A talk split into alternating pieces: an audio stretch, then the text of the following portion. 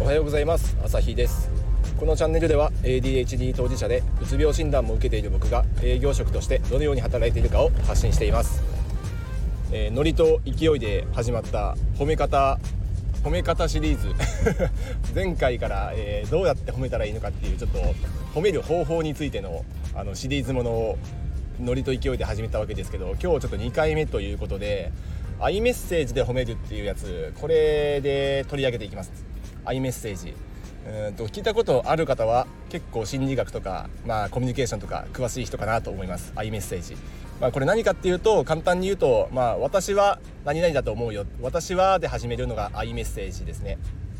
でこれってなんか褒める時にすごく有効な、えー、手段でなんかねこう褒める時に「すごいね」とかなんかなんだろう。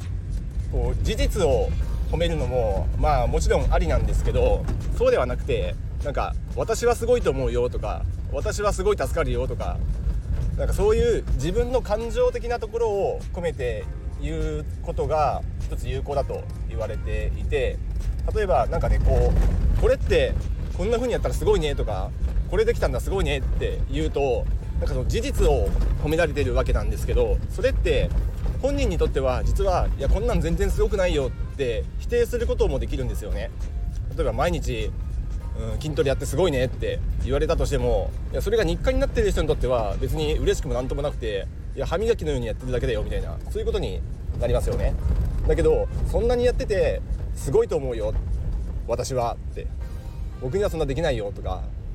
僕はすごいと思うなっていう風に褒めたらそれって否定しようないんですよ。相手がそう思ってることを否定するのって不可能なんでそれに対してはもう受け入れざるを得ないというか相手がそう思ってくれてることに対しては否定する意味がないんですよね。向こうがすごいって思ってくれてることに対して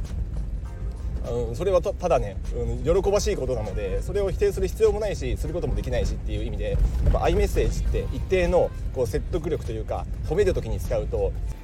すごく効果的と言われてるわけですね。なのでこれは手軽にできるし意識してねこうここ褒めるポイントだなって思った時にあの私はっていうねその自分の感情で褒めてあげると相手喜んでくれるかなと思うんで、まあ、せっかく褒めるんだからね喜んでほしいですよね、まあ、そういうところも込めてあの使ってみたらどうでしょうかっていうお話です、まあ、僕自身もこれを使って育児に当たったりこう後輩指導とかをしていってるわけですけど、まあ、ありかなと思いますんで、まあ、ちょっとこれは一つのアウトプットとして、えー、発信してみました。ということで今日はサクッと。次次もサクッとでいこうと思います。褒める褒め方シリーズ。次やったら3つ目ですかね。これで2つ目、まあ、このまましばらくやっていこうと思いますのでまたよろしくお願いします。ではまた。